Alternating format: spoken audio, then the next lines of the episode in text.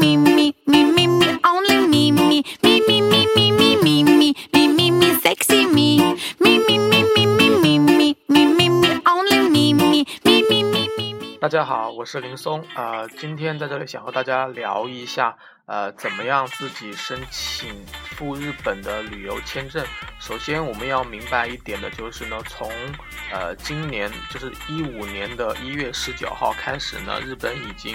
放宽了对中国人的签证申请的这些政策和要求，所以这就意味着有越来越多的人中国人可以。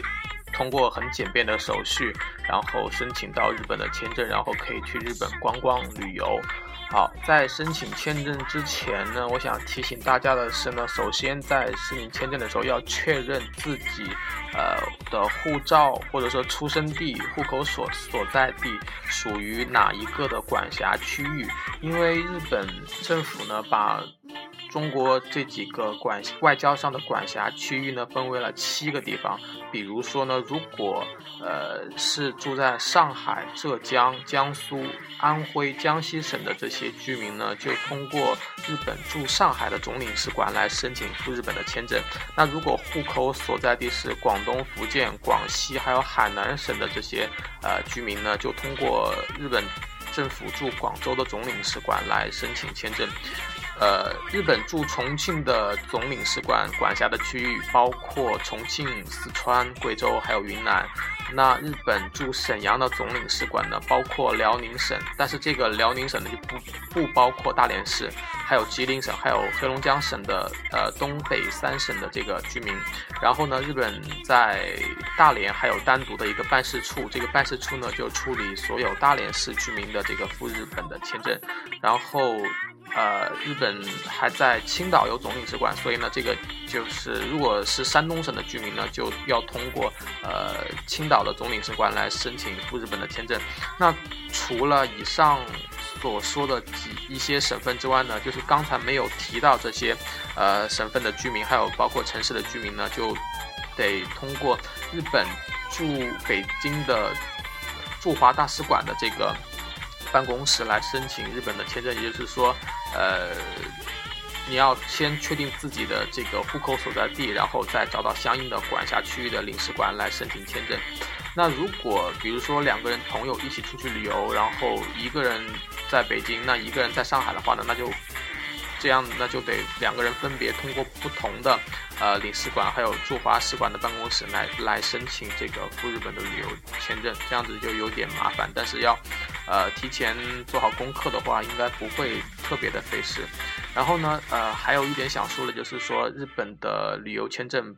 呃没有开放 DIY 这个环节，就是没有自己申请，就所有的这个呃赴日本的签证呢都要通过呃日本在。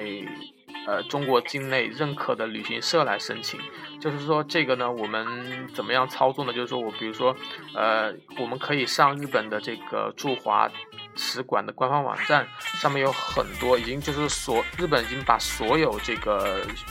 允许，就是已经。允许呃办理观光签证的这个旅行社名单全部已经列出来了，那就是说你上这个驻华使馆的网站呢，就能看到他们所有的这个旅行社的名单，还有就是说旅行社的办公地址，还有旅行社的电话，就可以通过这个地址和电话和呃你所在地的那个经过认证的旅行社联系，然后去提交材料，然后来办理签证。还有一个方式呢，就是可以在呃淘宝网上申请，因为淘宝网上办签证的。这个呃旅行社非常多，还有很多旅行社在那个天猫开设了旗舰店，这样子呢，就是说可以上网找一个呃信誉比较高，然后比较受欢迎，就是说呃办理业务比较多的这样一个旅行社呢，然后来和他们沟通一下，看看呃办理签证的费用还有时间是怎么样的。好，讲完这个怎么选择旅行社和怎么确定这个呃提交。资料的这个呃使馆之后呢，我们再聊一下去日本到底需要哪一些材料呢？就是说，嗯，很多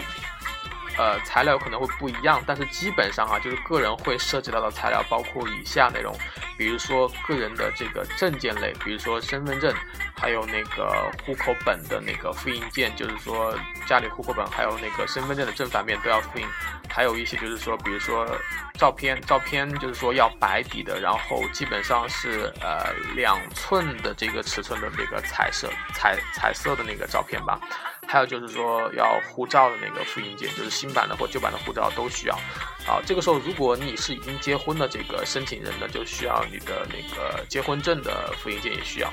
然后呢，如果嗯退休的人呢，就需要这个提供退休证明。如果是学生申请去日本旅游的话呢，就是提前要学校开一个在读的证明就好了。这样子呢，就是相对相对于一个个人的证件呢，就基本上。已经呃比较完整了。然后呢，如果是这边讲到工作的朋友呢，就需要还要单位开一个工作的一个在职的证明，就是说基本上有一个在网上都会有一个模板，然后告诉你要有公司的那个名字的抬头，然后再写一下，比如说在公司的呃职位，还有呃工作经验的年限，还有一些嗯，比如说呃。呃，那个就是领导的签字，还有公司的那个盖章等等。有的情况下可能要求比较严格，还要求有单位的营业执照的副本的复印件。这个时候呢，呃，可能需要呃去向领导申请一下，看能不能提供这个单位营业执照的复印件。好，呃，讲一下第三点的这个签证材料，就包括这个资产证明。这个就是说，你需要有呃正式的工作，比如说，嗯，每次发工资的那个呃银行卡的那个流水的记录，最好是十万以上，对，然后最好是在那个流水上有。工资两个字的这样的一个证明，证明这是一笔稳定的收入来源，然后十万以上就比较好。如果呃没有够的话呢，就最好提供一下其他的一些呃大额的存款证明啊，比如说二十万、五十万的存款证明啊，还有一些呃能够证明有固定资产的，比如说嗯车车呃行车证或者是房产证的复印件。呃，还有那个购买基金的一些呃存款证明都可以作为你的那个